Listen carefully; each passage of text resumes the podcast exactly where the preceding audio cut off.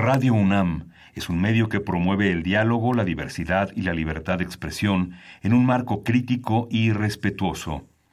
Los comentarios expresados a lo largo de su programación reflejan la opinión de quien los emite, mas no de la radiodifusora. Facultad de Contaduría y Administración, UNAM. 90 años.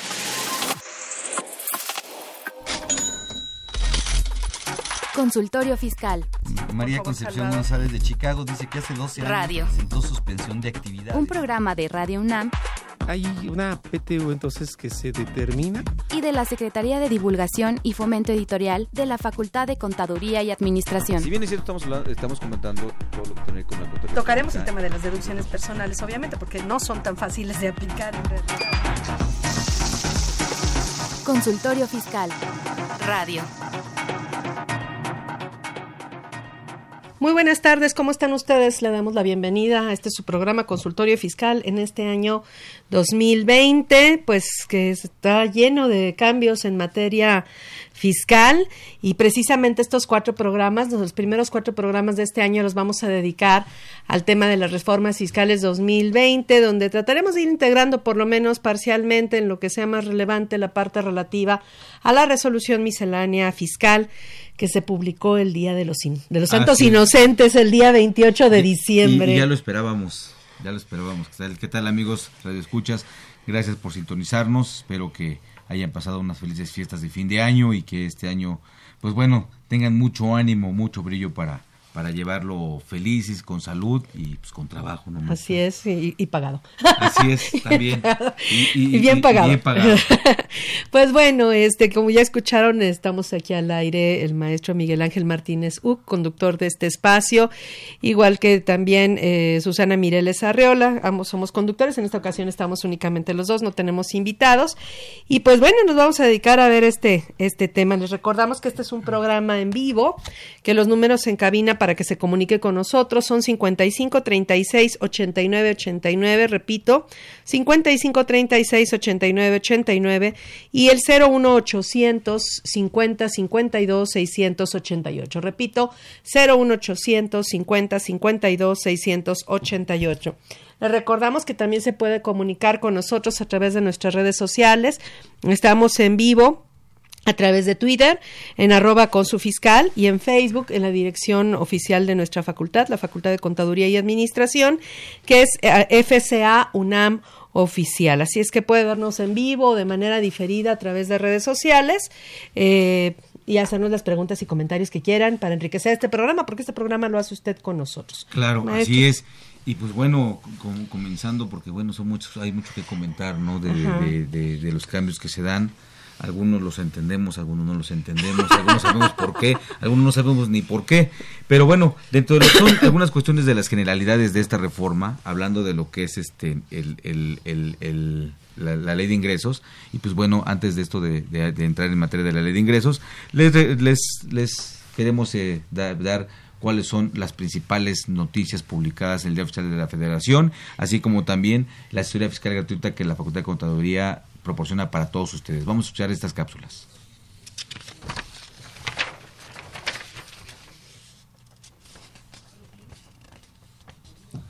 Continuamos.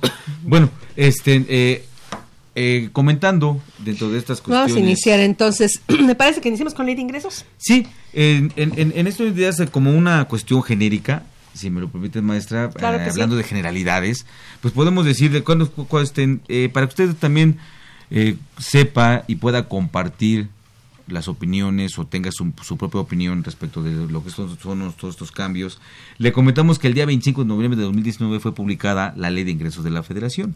Y el 9 de diciembre de 2019 fue publicada, bueno, fue publicado el decreto donde viene la reforma a las leyes fiscales, que es lo que llamamos la reforma fiscal. Y como bien comentaba la maestra Sana Mireles, el día 28 de diciembre, este, pues como siempre abusan de nosotros, de nuestra inocencia, nos publican las reglas misceláneas, ¿no? Y la, el 23 de diciembre, ¿no? Los salarios mínimos, si no mal recuerdo es también. correcto, también. Pero, Entonces, vamos, eh, se tardaron mucho en publicar la reforma fiscal porque la aprobaron a finales de octubre. Así es. Y se publicó hasta el 9 de sí, diciembre. de, hecho, ¿no? el, el dictamen sale el 30 de octubre. Ujú. Sale el 30 de octubre y se fueron, se fueron, se fueron y fueron algunos pequeñas cuestiones nada más que, que vinieron. Pero dentro de todo esto, eh, eh, vale la pena, eh, dentro de las implicaciones que puede traer esta reforma, ¿no? Bueno, pues tenemos como implicaciones genéricas, ya iremos hablando, como bien comentaba la maestra Susana, dentro de los cuatro siguientes programas, iremos hablando de todos estos, pero podemos decir que, bueno, en estas implicaciones vienen nuevos esquemas de fiscalización, se están presentando, hay nuevos delitos y efectos penales, hay más facultades para las autoridades fiscales, hay nuevas infracciones y nuevas multas, hay más obligaciones y cargas administrativas para el contribuyente, hay violaciones constitucionales, que bueno, ya vendrá el experto a hablar un poquito de, estas, de estos temas de las violaciones constitucionales, afectación al sector empresarial mediano, se, se, se, vislumbra esa, esa, situación. Hay, eh, lamentablemente, también esto va a generar, esta reforma va a generar un incremento a la corrupción. Y bueno, pues bueno, ya, ya, lo vimos. Eh, sí, eh, y también hay un, hay, un se incrementan las reglas misceláneas. Pero el incremento a la corrupción, ¿por sí, qué? Mm, el, de, de, de, hecho ya se está dando y a lo mejor es un caso que, que personal, lo, lo comenté en, en, los últimos programas de, del año pasado que tuvimos en vivo, eh, los funcionarios ahora están haciendo abuso excesivo de que, pues bueno, al tema de notificar, si ellos no nos dicen que no que, que, la empresa no está, que no fueron recibidos y que por consiguiente no es el domicilio y es y eventualmente en estas cosas pues vienen cuestiones de cancelación de sellos. Pues ya viene de eso desde hace mucho no, tiempo, ¿no? Pero a lo que quiero llegar es a esto. Sí, es eso eso está está, está regulado, pero a lo que voy en el tema de la corrupción viene en el actuar. Si quieres, Resulta... antes de que, porque tenemos ya lista ahora sí la cápsula claro. infofiscal y Muy para bien. no retrasarla más, ahorita nos comentas después Muy de la cápsula y ya eh, nos vamos con ese tema. Consultorio Fiscal Radio.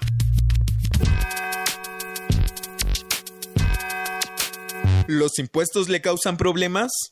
¿Dolor de cabeza? Ay, ¿qué le puedo decir? ¿Problemas de estrés? Uh -huh. ¿Malestar estomacal? Ay. ¿No puede dormir? ¿Cuenta ovejas hasta el infinito?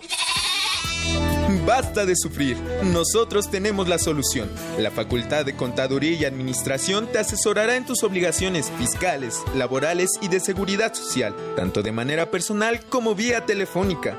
Así es, ya no te preocupes por tu declaración anual. El Departamento de Asesoría Fiscal Gratuita, que se encuentra en la División de Estudios de Posgrado, te ayudarán en lo que necesites. ¡Oh, qué bien! ¿Y qué tengo que hacer? Solo tienes que llamar al 5550 7998. Y no solo te atienden de manera personal o telefónica, también contamos con correo electrónico. Sí, escuchaste bien. Correo electrónico. Escribe a consultoriofiscal.fca.unam.mx. Con toda la ayuda que tendrás por parte de asesoría fiscal gratuita, tus malestares se irán al... XEUN AM 860 Radio UNAM. Info Fiscal.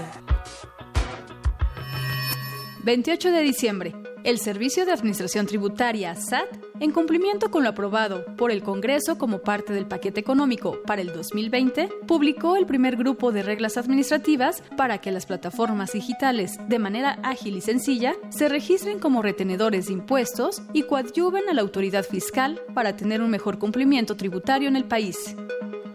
Con la publicación de las reglas operativas que forman parte de la resolución miscelánea fiscal para 2020, las plataformas digitales contarán con un periodo de transición de seis meses antes de comenzar a cumplir con las disposiciones legales en materia de economía digital previstas para el primero de julio de este año. Primero de enero.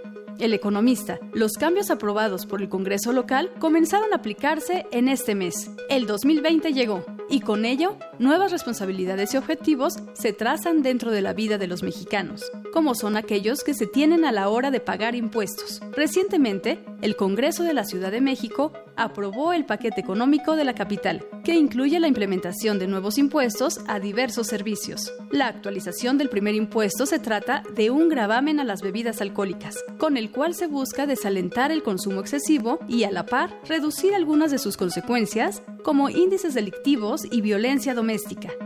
El segundo gravamen, que será aplicado en este 2020, tiene que ver con los servicios de hospedaje a través de aplicaciones que actúen como intermediarias, promotoras o facilitadores.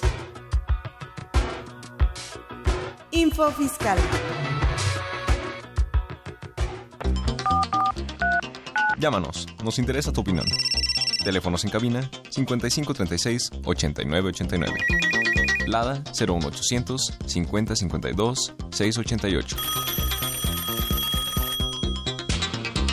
Pues ya estamos de regreso, así vamos a iniciar. Decías entonces Sí. que habías tenido alguna experiencia con... Sí. Pero esto fue antes de 2020, o sea... En- era- en- en- sí, en- ahorita en el- en- en- a finales de 2019 Ajá. se apersona el, el funcionario del Seguro Social, se apersona y toca, se le abre todo, y él dice que si no se le daban 400 pesos no notificaba, y decía que no. Y evidentemente no se le dio el recurso, y lo que hizo fue decir que no estábamos y cancelaron el, el, el registro patronal de la empresa. Sí, Entonces- eh, digo, deja, bueno, en este caso te pidieron dinero, a mí me pasó el caso de otra empresa que pues habíamos estado pidiendo la opinión de cumplimiento normal, bien, cumplida, etcétera, y es una empresa que paga bien sus impuestos, no hace nada raro Claro. ni nada de eso. Y de repente aparecimos como no localizados, este, de la nada, de la nada. No sé qué pasó ahí. Eh, Digo, también a lo mejor lo que puede haber pasado es que su do- domicilio estaba en, en los límites de dos colonias y pudo haber ido el notificado. Si tú lo buscabas inclusive en, en las- estos buscadores de... En Google. en- ajá, eh, te, te mandaba, tú ponías el domicilio y te mandaba a otro lugar. O sea, no porque estuviera nada mal, sino Claro. algo raro está en los buscadores que inclusive estaba mal. Entonces pudo haber sido que efectivamente yendo con... Que ahora que ahora ya nadie se mueve si no es con los Claro. buscadores eh, digitales, que digo, a mí, A ver, yo, yo era feliz con mi A veces son una maravilla, ¿eh? A veces son una maravilla. A veces son una Sí. maravilla, pero, pero otra depende demasiado de eso. Bueno, y parte de Claro. la reforma va a eso, ¿no? Claro. A la eh, geolocalización. Geolocalización. Pero este, pero el tema es que aquí de la noche a la mañana nos pusieron la lista de no localizados y sin pedirnos un quinto ni nada, pero simplemente sucedió, ¿no? Ahora también hay, hay otro Pedimos tema la con, visita y bueno, ya nos reactivaron, no hubo problema. con, el sí. punto de 69, en donde, bueno, esa El disposición 69 está vigente. sido un lío desde que y ahorita con todo ¿no? esto, de repente, una empresa que sí hizo una operación real, pero ese con que hizo la operación sí vendió eh, comprobantes, pues nada más por encontrar uno están pidiendo unos dinerales impresionantes. Entonces, yo creo que todo esto trae, un, trae un, lamentablemente una un fomento a la- al tema de la corrupción y, y un tema que, bueno, en mi, en, mi, en mi muy particular punto de ver, que lo vinculo con el tema de la inseguridad jurídica, violentando también el actual artículo 28 de la ley de ingresos, es que derivado de todo esto, la misma ley de ingresos y todas las disposiciones hacen cada vez referencia a las reglas misceláneas, ¿no? Entonces, seguimos con la misma tónica de que se termina de legislar a través de una regla miscelánea y la ley pues no logra la eficacia que debiera de tener, ¿no? Requerimos siempre la disposición de la, de la regla miscelánea. Es que hay que Ahorita implementarlo, ¿no? Muchos hay que están pidiendo, materializarlo, ¿no? Sí. Y no, eso no se puede materializar. Muchos están ley, pidiendo, eh, incluso en foros, están diciendo que se aclare el tema de la retención del artículo, este, la reforma al artículo 1A, ¿no? Que se El haga la, artículo 1A de la sí, ley de la IVA. del IVA, que se haga una aclaración.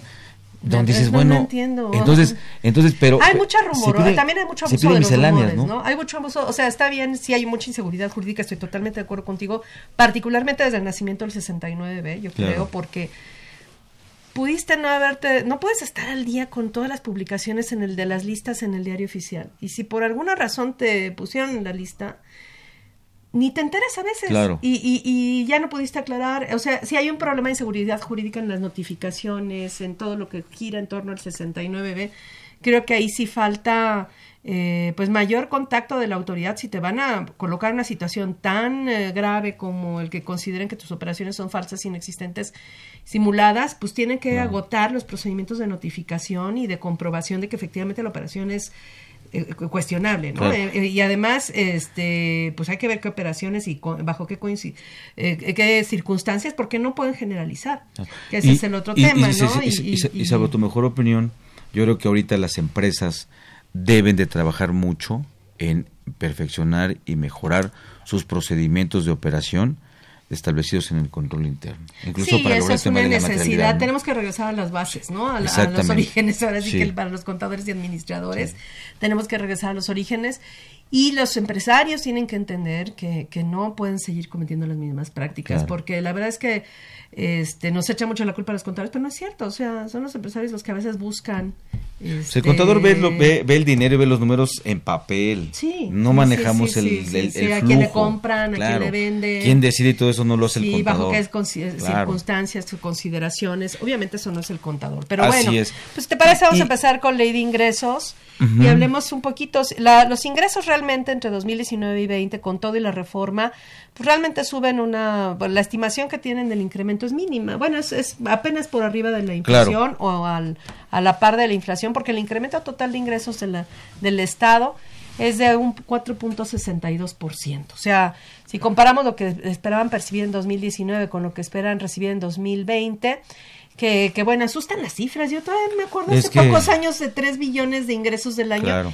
Y ahorita estamos en los gobiernos de Calderón, a lo mejor de Fox hablábamos de 3 billones de ingresos al año, y ahorita estamos en 6 billones 107 mil pesos, Sí, estamos 107 mil de- millones de pesos de ingresos esperados para este para 2020, ¿no? Entonces, sí, las, el, el dinero que va percibiendo el Estado va subiendo y subiendo y subiendo y pues nunca es suficiente. Me parece bien que se controle más el gasto. Eso, eso creo que se, tendría- sería algo que tendríamos que aplaudir todos, que sea algo real Claro, además. Claro. eh, que, que sobre todo que sea real y sea algo que tenemos que aplaudir y exigir en, en- cuando así sea. Pero sí, los, los ingresos suben y suben, ¿no? En este caso, ¿no? Eh, sí, este, bueno, el incremento en el, al, al- al total de los ingresos, como bien comentaste, es el 4.62% en, eh, del ingreso global. Esperemos que, que sean bien ocupados, ¿no? Así Como es. se decía. En impuestos, pues apenas el incremento esperado es apenas por arriba de esto, es un 5.87%.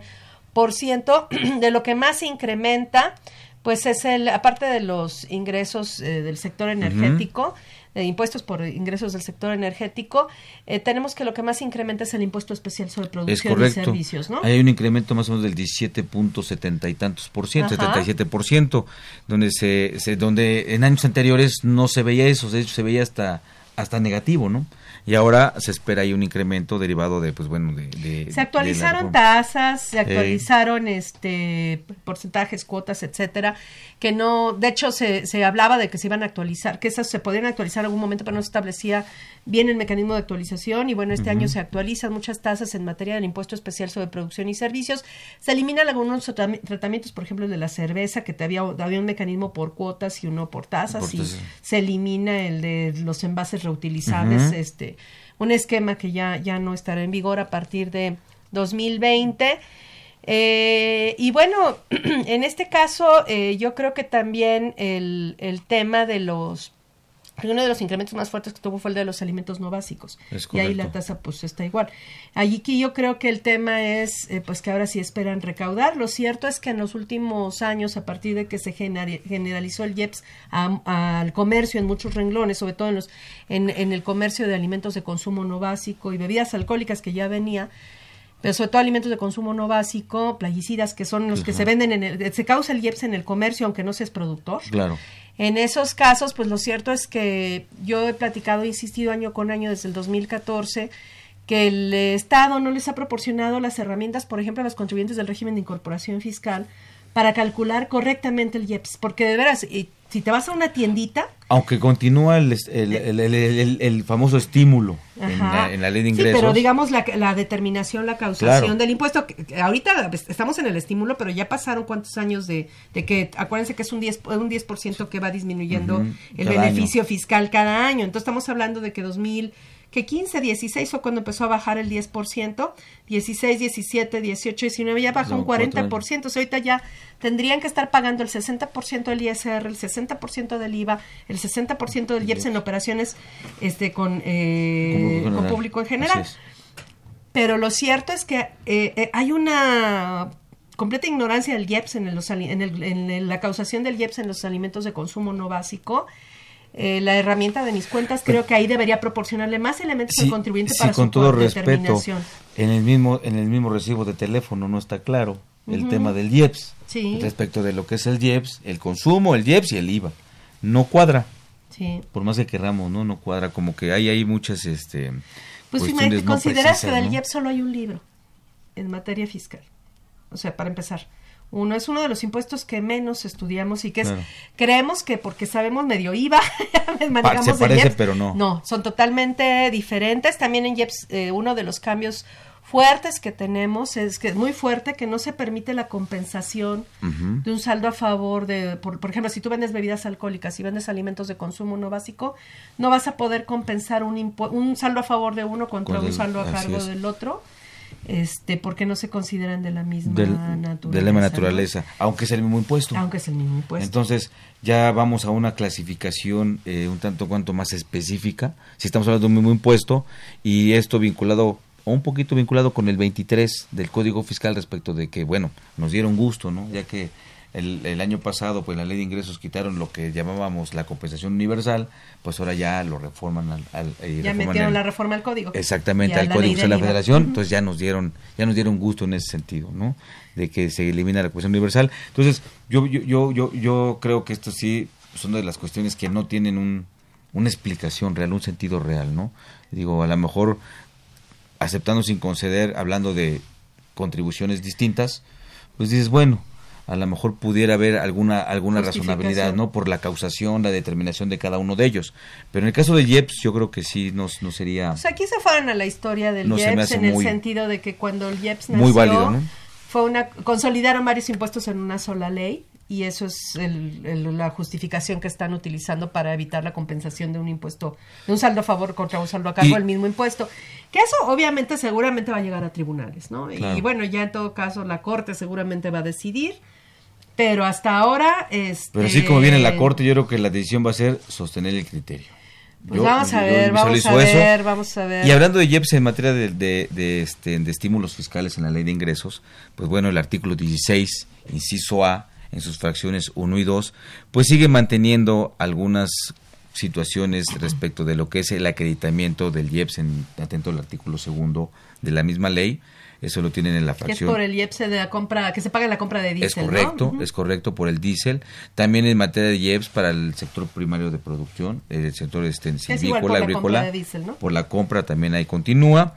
Y este también en, en- en este orden de ideas, el estímulo a los que quieran diésel también para su consumo final, que tengan acti- este, eh, actividades de transporte público y privado, que también continúa O sea, esa- esos estímulos del diésel, eh, del IEPS pagado en la compra del Así diésel, es. mm, continúan como estaban. Exactamente. No hay ningún cambio. Si me permites, antes de los estímulos, otro cambio que... con- Bueno, otra, otra disposición que no tuvo cambio y que hay que comentar porque luego se nos olvida, es el artículo 15 de la Ley de Ingresos, Ok.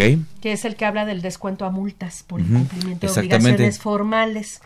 Que este artículo establece que eh, si se pagan las, las contribuciones después del inicio de facultades de comprobación y antes de que se levante el acta El final, ajá, el, el acta final, entonces te, te descuentan un 50%. Correcto. Y si lo haces después eh, este, de, eh, del, del levantamiento de la- del acta final, entonces sería el 40% de Así descuento. Aquí vale la pena comentarles, amigos este, radioescuchas, que normalmente la autoridad eh, que busca esta autocorrección y estas eh, estas multas que no están este descuento de multas que no están en el código fiscal sino nacieron y siguen y continúan en la ley de ingresos de la Federación. A veces ellos nos los dan como si fuera un beneficio por parte de y por cuenta de ellos no Ajá. la verdad es que no es así.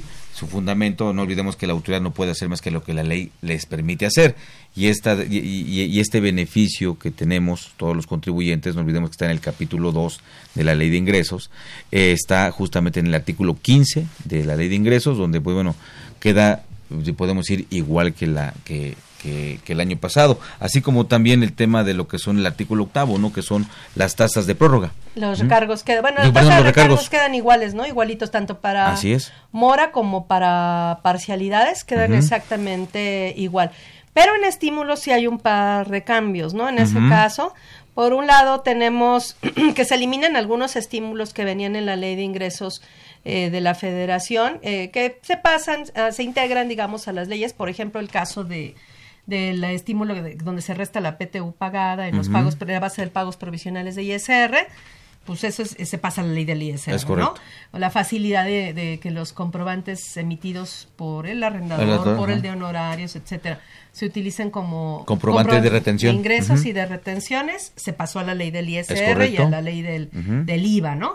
Pero en este caso, o sea, esos se eliminaron, digamos, el impuesto sobre la renta, el estímulo a los para A los libros y periódicos. Ajá, ese es nuevo. O sea, ese es nuevo. Ese es nuevo, pero por ejemplo el estímulo de los de discapacidad, las personas con discapacidad, que la ley del, eh, del, este, del impuesto sobre la renta te decía que podías restar las retenciones y en la ley de ingresos te, decías que, te decía que podías deducir un 25% Adicional, adicional, sí. pues era más bonito, mejor el de la ley de ingresos claro. y ahora ya ese es el que se incorpora. Sí, porque no iba a la base. Sí, y el, ajá, ese era mucho mejor. eh, muchas veces no se les retiene tanto impuesto y aquí es un 25% a los salarios de incremento la deducción, ¿no?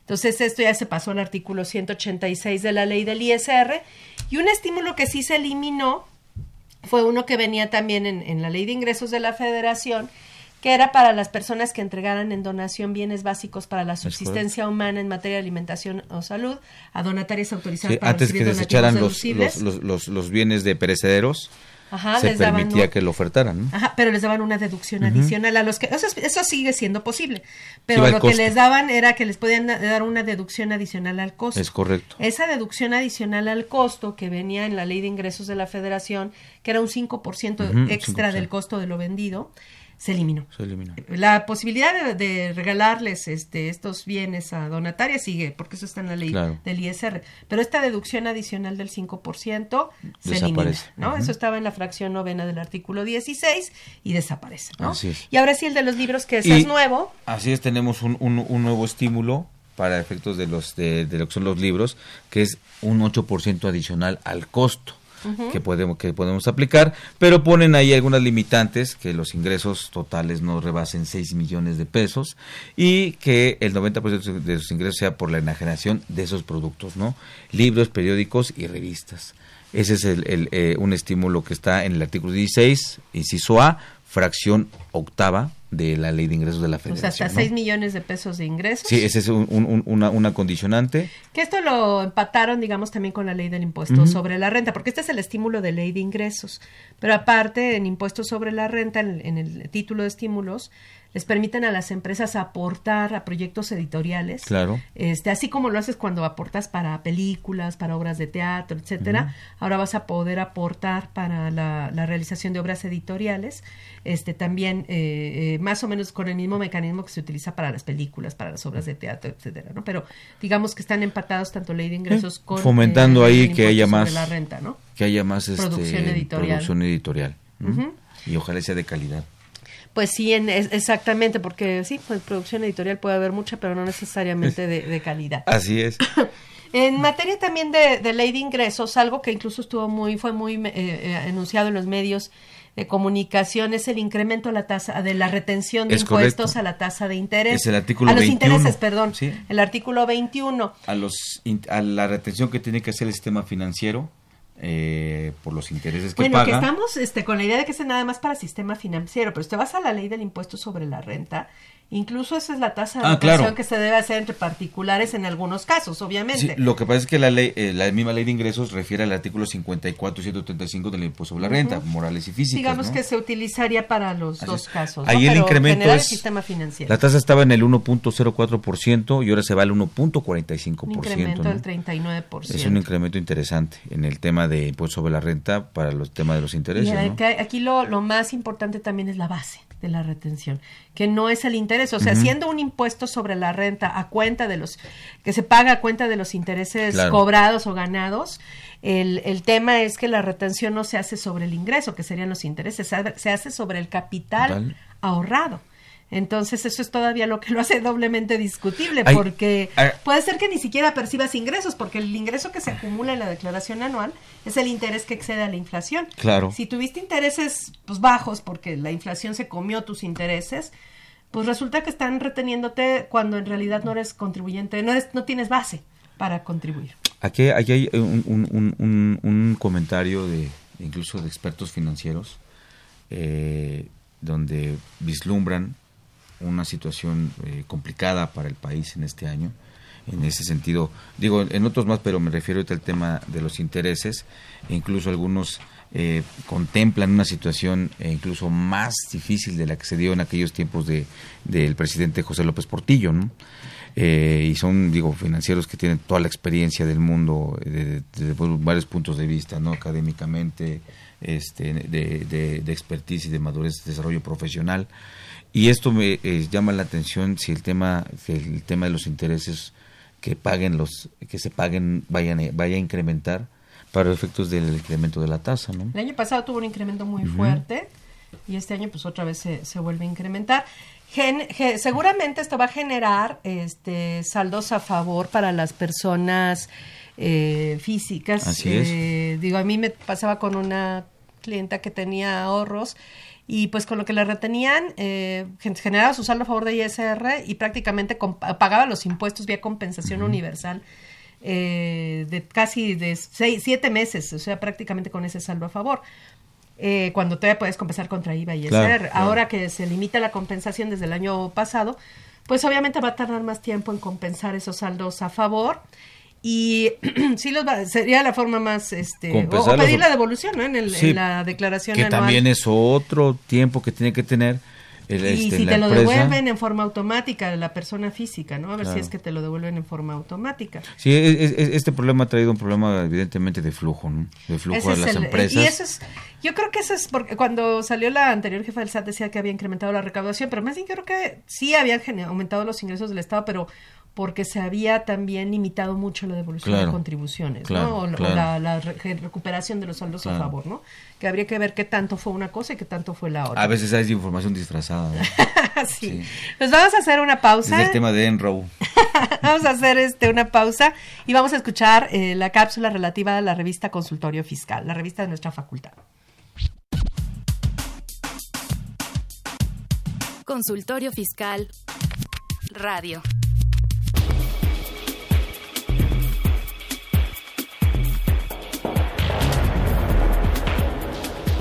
En esta edición, la 729, primera del año, Consultorio Fiscal, como siempre, aborda interesantes artículos de corte jurídico, laboral, contable, financiero, prevención de lavado de dinero y fiscal.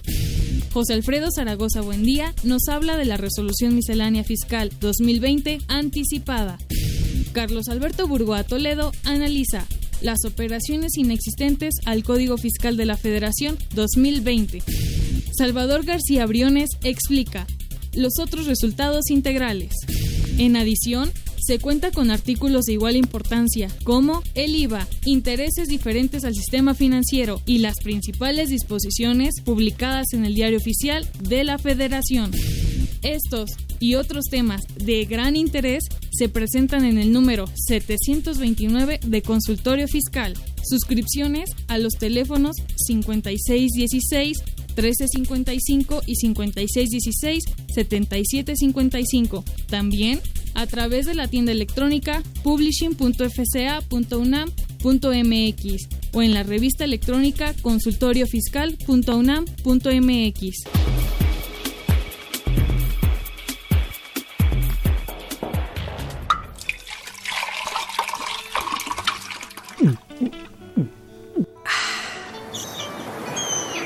Refresca tus ideas. Consultorio Fiscal 100% UNAM.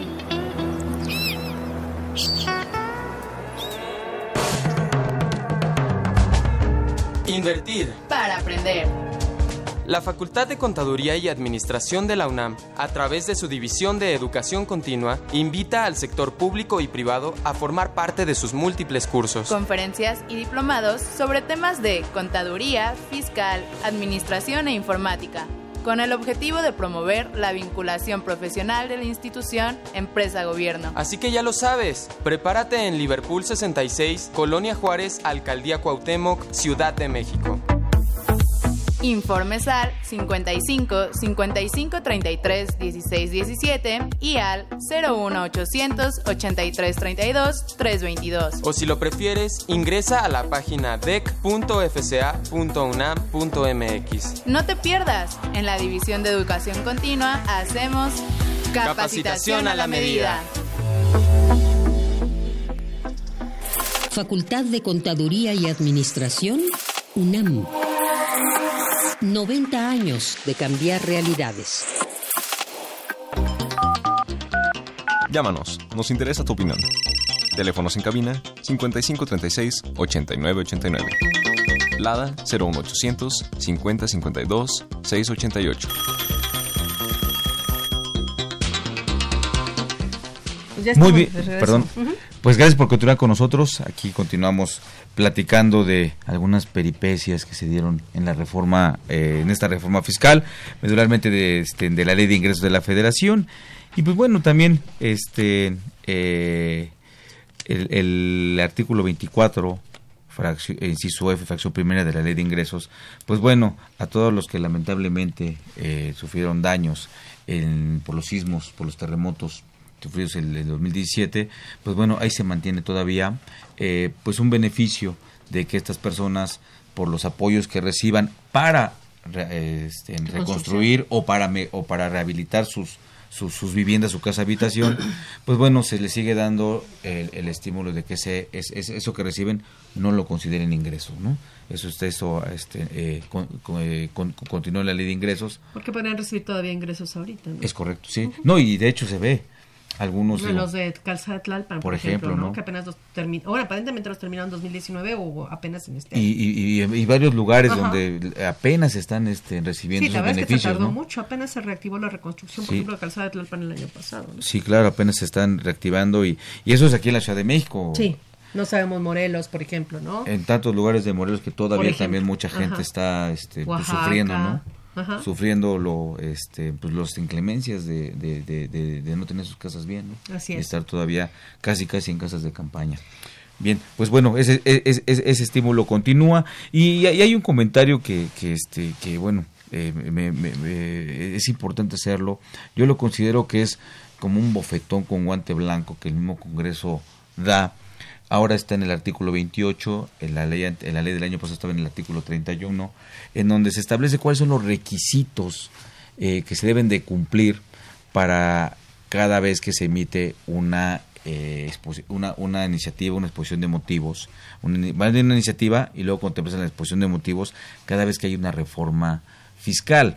En donde se hacen algunas precisiones este, o requisitos en, en, este artículo 28 que, bueno, lamentablemente no se cumplen cuando se, se, se, se emite la, la, la, iniciativa, cuando se emiten los dictámenes que eh, bueno, elaboran tanto la Cámara de Diputados como la Cámara de Senadores. Y hay situaciones que no se contemplan, ¿no? Como el tema de lo que es la memoria de cálculo, el dar seguridad, bueno, primero la por, seguridad por jurídica, ¿no? la seguridad jurídica, ¿no? Que no se, no, no, se contempla a los contribuyentes. Y, y, y, y, este punto, así para no entrar en muchas cuestiones de, de, de análisis de este tipo, eh, un punto que a mí me parece muy importante que no se da esa certidumbre es justamente el tema de las reglas misceláneas, ¿no? Que son... Eh, tan cambiantes que establecen dimensiones o parámetros todavía eh, amplios o no contemplados por las mismas por las mismas leyes fiscales ¿no? hay una diversidad de, de, este, de, reglas misceláneas que violentan estas disposiciones. Desde hace años. Sí claro. Entonces por eso digo yo este es como un bofetón con guante blanco. Entonces desde ahí nada más como decimos para muestra un botón sí, bueno, no se cumple la seguridad jurídica no la miscelánea bueno aunque no ha cambiado tanto no realmente el año pasado tuvimos solo dos modificaciones cuando teníamos años en que teníamos veintitantas ah, modificaciones claro. en el año no sí ha ido bajando por un lado Ahora sí, sí hay muchas reglas. Ahora la miscelánea actual son 575 páginas. Eh, y sin embargo, no hay tantas reglas nuevas. O sea, son más o menos las mismas que ya traíamos del año pasado. Pero bueno, ya hay mucha regulación en, pero, de carácter administrativo, vamos, ya pero, en, en, general. Hay, ¿no? hay, hay un problema que hay: es que, por ejemplo, si las contamos bien una por una y contamos bien en cantidad, no en numerario, en cantidad, cuántos artículos, por ejemplo, del código hay, cuántos artículos de la ley de renta hay, resulta que tenemos para cada uno, para la, el código fiscal, la ley de renta, sí, hay, hay, artículos hay que tienen cantidad ¿no? de reglas misceláneas. Eh, sin embargo, no es tan fácil, ¿no? Yo, bueno, y ahora no nada más la miscelánea, tú te estás quedando corto con la miscelánea porque realmente este tenemos el tema, por ejemplo, de ahora de las guías de ayuda, claro. de los uh -huh. catálogos cambios como el código el código la clave del producto del, uh -huh. del CFDI sí. pues ese no viene en el código Hay una fracción donde le abrieron la puerta al SAT diciendo que le pueden poner cualquier requisito adicional a los comprobantes, que siempre y cuando se hiciera con reglas de carácter general, ¿no? Entonces, eh, algunos requisitos de los comprobantes pues se han hecho a través del portal del SAT, ni siquiera en reglas de carácter general, o a través de los anexos de la resolución miscelánea con la modificación eh, del anexo 20 o, simplemente por las guías de ayuda. Ahora ya tenemos que ver las preguntas y respuestas, las guías de ayuda, los catálogos, vía guías de ayuda nos cambian eh, la forma de operar. Ahorita hay que recordar que, por ejemplo, para el CFDI de nómina en este año entraron en vigor dos cambios a partir de 2020. Usted tendría que verificar que su, su, programa de nómina esté actualizado, porque a partir de ahora, de este año, tiene que hacer por separado los FDIs de la nómina normal y de la nómina, de la nómina extraordinaria. por ejemplo, un finiquito una liquidación se tendría que hacer dos CFDIs de nómina o en un mismo CFDI de nómina tendría que venir los dos complementos, pero separados lo que es la nómina ordinaria de la nómina extraordinaria. Ese es uno de los cambios que entra en vigor para este año. Y eso no nos lo dice nadie, ni siquiera en las novedades de la página del SAT. Tú tienes que navegar y buscar en la facturación electrónica, en las guías de ayuda, en, en, la, en toda la página del SAT, buscar a ver qué cambios le hicieron el CFDI de la nómina porque nadie te avisa, o sea, eso es algo que tienes que estar buscando tú para ver qué fue lo que cambió. Si bien te va, tu proveedor de software te avisará y eso dependerá de qué tan o tu asesor, si y efectivo será, ¿no? Si lo, encontró. El otro tema que cambia con el CFDI de la hay un pequeño comentario. Eh, y todo esto, si no lo encontramos, y tenemos ejercicio de facultades o tenemos requerimientos de la autoridad y no cumplimos con eso que no encontramos, que, nadie nos, dijo, que, nadie nos dijo que estuvo ahí, tenemos el efecto en la deducción. Bueno, por ejemplo, el caso de los complementos en los FDIs. Claro. Los complementos de los FDIs se dan, de alta, se dan a conocer a través de la página del SAT, pero ahí medio perdidos en una página de la factura electrónica. Y si y tú tienes, si se da de alta un complemento ahí, tú tienes 30 días naturales si es que tú, tú estás obligado a expedir comprobantes con ese complemento, tienes 30 días naturales para hablarle a tu proveedor de, servicios de, facturación y decirle, oye, ya tienes el complemento y a lo mejor eres el único que tiene ese régimen especial que tiene que facturar y el proveedor no lo tiene desarrollado porque ellos se van por mayorías, ¿no? Y entonces te van a cobrar y se van a tardar en implementarlo. Si en eso te puede llegar una visita de expedición de comprobantes, suponiendo que, te dé, y si no estás el, no tienes el complemento o no te enteraste que tienes que utilizarlo ya, desde hace tiempo, ya tuviste problemas en la expedición de comprobantes. Entonces hay cosas como los nuevos complementos, como las guías, que nadie te avisa que hay cambios. O sea, eh, no vienen como las novedades, algo que se resalte en los, en, los cambios eh, normales eh, por parte de la autoridad, sino tú tienes que enterarte navegando por ahí perdido entre la página del SAT para, para ver qué cambios tuvo, ¿no? Claro. Entonces, el otro cambio de, de, que hay en el CFDI de la nómina para avisarles a nuestros a nuestros radioescuchas, a nuestros internautas, es el tema del cálculo del subsidio para el empleo en el CFDI de la nómina. La ley en el decreto del subsidio para el empleo dice que eh, si tú haces pagos por periodos menores, el cálculo del subsidio para el empleo en, principio es, mensual. es mensual, sí. Ajá. Pero si tú haces cálculos, eh, pagos de nómina por periodos menores a un mes, entonces te da, te dicen que pues calcules la tabla, que todos, que, todos. que calcules la tabla eh, por periodos menores a un mes, o sea, por semana, por quincena, por decena, etcétera. Pero que de todas formas tendrás que comprobar si eh, con el cálculo que hiciste por periodos, lo que le diste de subsidio para el empleo fue lo correcto, o sea, lo que le aplicaste o le entregaste de subsidio para el empleo fue lo correcto con, comparándolo con lo del mes. Entonces tienes que hacer una especie de ajuste mensual al subsidio para el empleo, forzoso. Entonces tienes que comprobar que si al trabajador le, si le hubieras hecho el cálculo mensual, le hubieses entregado eh, menos, no, habla del más, ¿eh? o sea, habla del menos. sí, sí, claro. si, este, si le hubieses entregado de menos subsidio para el empleo o aplicado menos subsidio para el empleo o hubieses retenido algo que no procedió en su momento, entonces tienes que hacer ese, ese recálculo mensual para comprobar que efectivamente no le, no le aplicaste subsidio de más. Claro. Y entonces esto es uno de los cambios del CFDI de la nómina que entraron en vigor también en 2020. Esto se dio a conocer en, los, en las guías de ayuda del CFDI de la nómina a finales del año pasado, pero entraban en vigor a partir de 2020. Y en concreto no hay fundamento legal. No, bueno, está el fundamento del decreto. Lo que pasa es que más bien, ese es el tema. Está el, la, la, ley siempre estableció la obligación. Sí, claro. Pero ahora, vía guía de ayuda, lo materializa. O sea, te dicen que hay que hacerlo y te dicen qué espacios hay que llenar. No es tan sencillo, Y el ¿eh? tema es que si no lo hice bien, Sí, por eso digo, lo estamos avisando para que ahorita lo vean. Ajá. Váyanlo porque analizando muy bien, porque- el- ajá, porque además el tema es que se tienen que utilizar claves nuevas de los catálogos. Esas claves, fíjate, curiosamente se dan a conocer a través de las guías de ayuda a finales del año pasado, pero no modificaron los catálogos. Los catálogos supongo que apenas los modificaron en este año con las nuevas claves que ya se tienen que usar con estos cambios en el CFDI. pues apenas, a lo mejor apenas ¿no? hoy, ¿no? Que entraron de vacaciones, ¿no? Pues sí, puede ser. Hoy organizan caso, actividades a ver si ya, A ver si ya ya, las tienen ya actualizadas. Yo creo que sí. Pero bueno, vamos a una pausa y continúe con nosotros después de la misma. Consultorio Fiscal Radio. A Consultorio Fiscal Radio por las redes oficiales de la Facultad de Contaduría y Administración. Facebook, FCA UNAM Oficial y Twitter, arroba Fiscal.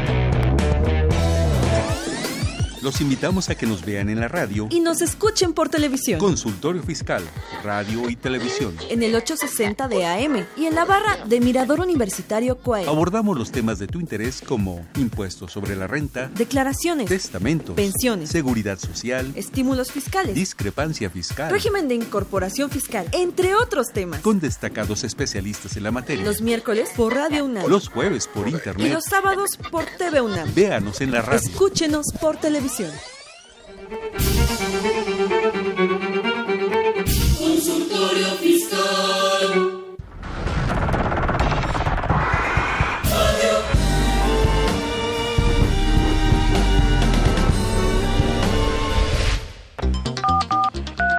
Llámanos, nos interesa tu opinión. Teléfonos en cabina 5536 8989. Lada 01800 5052 688. Muy bien, amigos, continuamos aquí en su programa de consultorio fiscal, hablando, pues bueno, de lo que es la reforma fiscal. Hemos estado comentando del tema de lo que es la ley de ingresos. Y al parecer ahí ya, pues bueno, sería lo más trascendental, ¿no? para empezar a impuestos sobre Sería lo más ¿no? trascendental. Antes de- de- de entrar con las contribuciones, con los impuestos, eh, vamos a hacer unas, una- a leer unas preguntas que nos hicieron favor de, de, de enviar unos amigos radioescuchas. Eh, Isidro Olvera, de la Ciudad de México, él pregunta, dice que este un RIF en una tienda tiene abarrotes, vino y licores y un ingreso aproximadamente de 900 mil pesos anuales. ¿sí?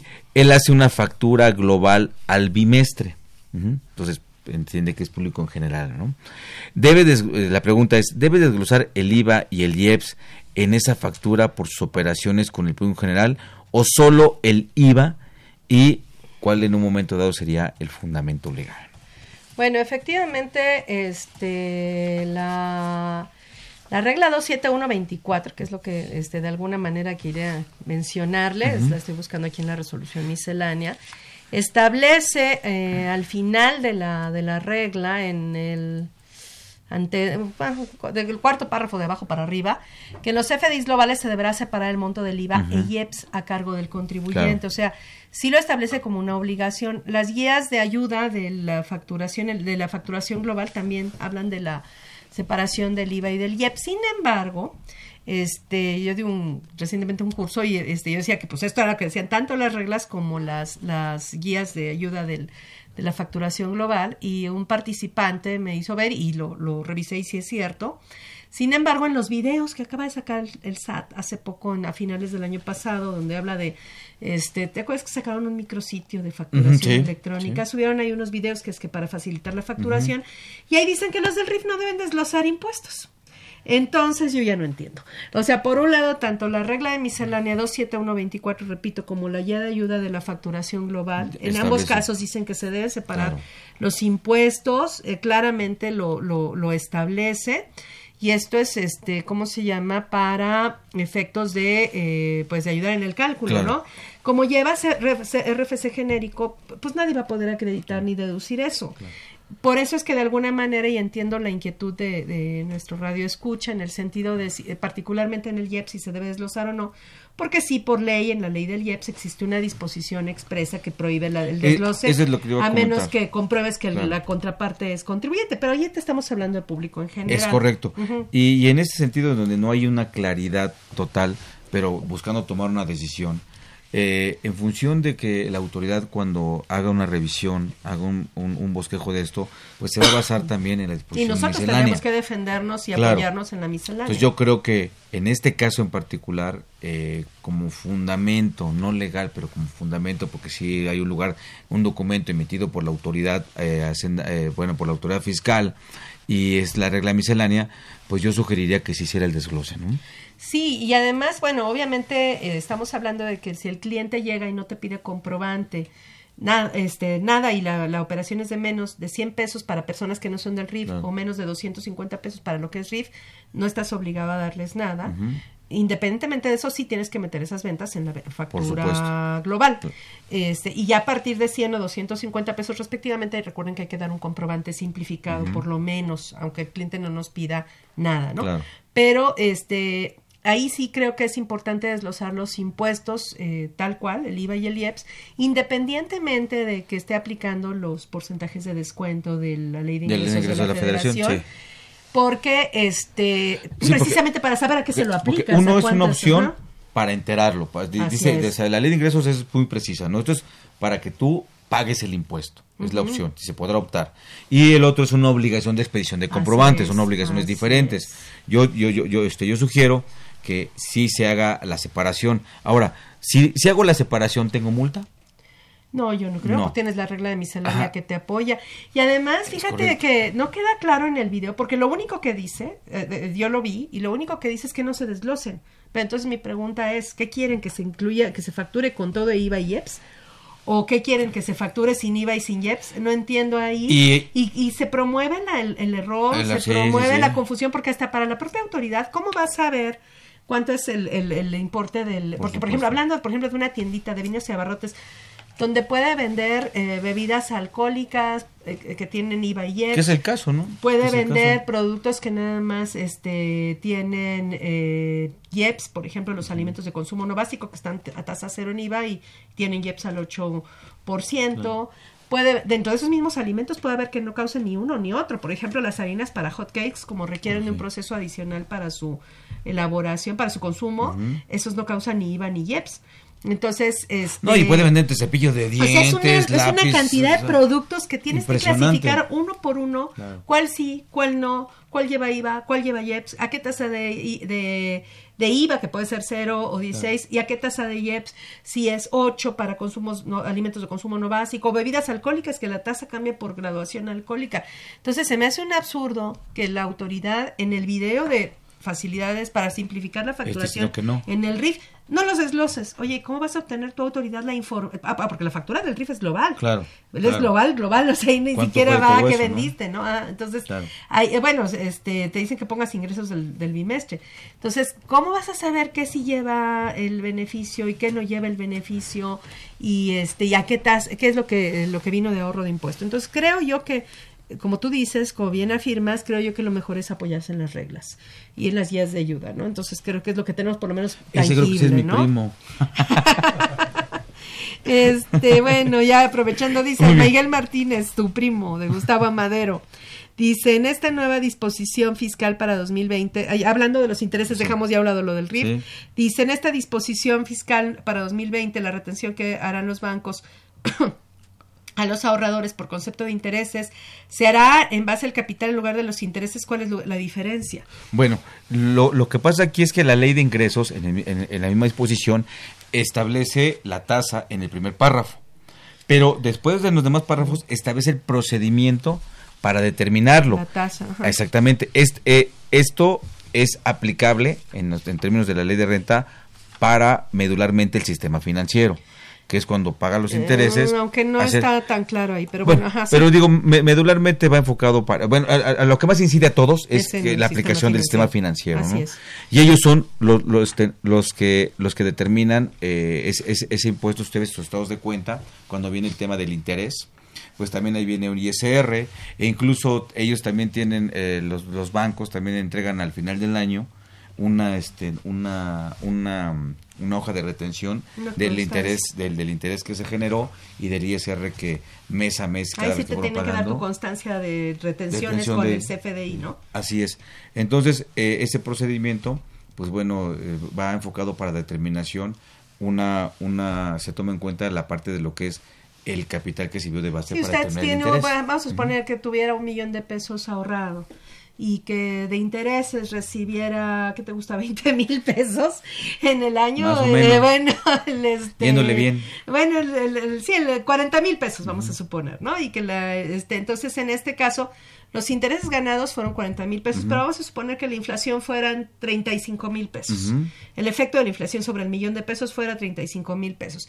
Entonces, de intereses para efectos de la declaración anual solo voy a tener 5 mil pesos, es decir, los intereses que exceden a la inflación. Y sin embargo, la tasa de retención me la van a aplicar no sobre los 5 mil pesos de intereses que voy a acumular, sino sobre el millón de pesos que tengo ahorrado. Ujú. Es la diferencia entre que me retengan sobre el capital o sobre los sobre intereses. Inclusive la inflación se pudo comer a los intereses y a lo mejor no tengo ni siquiera ingreso acumulable para efectos de la- mi declaración anual, pero la retención nadie me la quita porque me la van a hacer sobre el dinero que tengo ahorrado. Y esa es obligatoria que la tiene que realizar el banco. Así es. Y si el- no, también se mete en problemas el banco con multas y una bola de, de situaciones. ¿no? Bueno, este, tenemos una pregunta también relativa a los FDIs del subsidio para el empleo. Muy bien, dice en este eh, Pedro Olvera. bueno, Olvera, dice, en los FDIs se debe poner el subsidio al empleo aun cuando el trabajador no lo obtenga, se deja en ceros, se quita, en este, en, en este marco, eh, perdón, esto en el marco de la nueva reforma. El año pasado se modificaron las guías de ayuda también para el CFDI de nómina. Todo el año pasado ya estuvo vigente un cambio en el sentido de, de que, por ejemplo, vamos a suponer que un trabajador le aplicamos subsidio para el empleo porque todavía está en el rango de los que de los que se les aplica el subsidio para el empleo, pero el ISR fue mayor que la que el subsidio aplicado. En ese caso sí hubo aplicación del subsidio, pero no hubo entrega del subsidio. Lo único que hubo fue una disminución a la retención del ISR. El año pasado lo que tenía que haber hecho su programa de nómina es que en las deducciones va a venir la retención del ISR, pero en otros pagos el, el programa de nómina tuvo que haber generado en otros pagos un centavo obligatorio cuando se aplica subsidio para el empleo, aunque no se entregue, se tenía que poner un centavo en otros pagos de subsidio entregado y con eso se habilitaba el campo de subsidio aplicado para que se capturara el subsidio, el sistema capturara el subsidio que se había eh, aplicado para disminuírselo al impuesto sobre la renta a retener.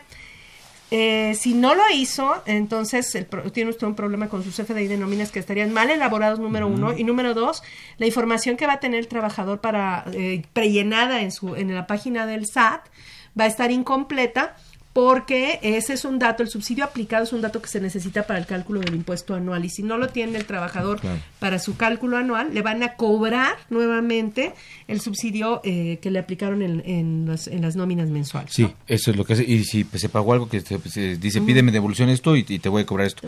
Ahí, Aquí, no, ya están todas. Aquí eh, es lo del internacional, pero nada más para abrir boca, porque bueno, ese es el primer programa de una serie de cuatro programas. Este, eh, no- también nos pregunta Pedro, di- Pedro Olvera, dice, la plataforma Uber y Didi retienen los impuestos obligatoriamente o de forma opcional. Y cuánto re- y, y cuánto retienen, ¿no? Bueno, ese es uno de los temas que vamos a tratar Claro. precisamente la próxima semana, así es que escúchenos y no se pierda nuestro programa de la siguiente semana. Muy Eh, bien. Pues eh, prácticamente se nos acabó el tiempo, eh, tenemos entonces que hacer algunos agradecimientos, bueno, los, los invitamos la próxima semana a que nos escuchen y nos vean por internet. Y les damos las gracias a todos los que estuvieron con nosotros en este programa. Entonces fue una coproducción eh, de Radio UNAM y de la Facultad de Contaduría y Administración por parte de Radio UNAM, el, su director general Benito Taibo, por parte de nuestra facultad, el maestro Tomás Humberto Rubio Pérez, el secretario de Divulgación y Fomento Editorial de nuestra facultad, el doctor José Ricardo Méndez Cruz. En- Así es, controles en los técnicos, controles técnicos y en la producción por parte del Departamento de Medios Audiovisuales de la Facultad de Contaduría y Administración, Nezahualcóyotl Jarac, eh, Gerardo Zurra- Zurrosa, eh, Alma Villegas, Juan Flandes, Tania Linares, Antonio Calvo, Iana Centeno, María Romero, Karina Estrada y Virginia Cruz. Pues con esto concluimos y les damos, los invitamos la próxima semana a que nos escuche con la segunda parte de las reformas fiscales 2020. Muy gracias, Miguel Ángel. Maestra, muchas gracias y a todos ustedes que tengan un excelente año, que lo vivan felices. Hasta la próxima. Hasta la próxima. Consultorio Fiscal. Un programa de Radio UNAM y de la Secretaría de Divulgación y Fomento Editorial de la Facultad de Contaduría y Administración. Consultorio Fiscal Radio.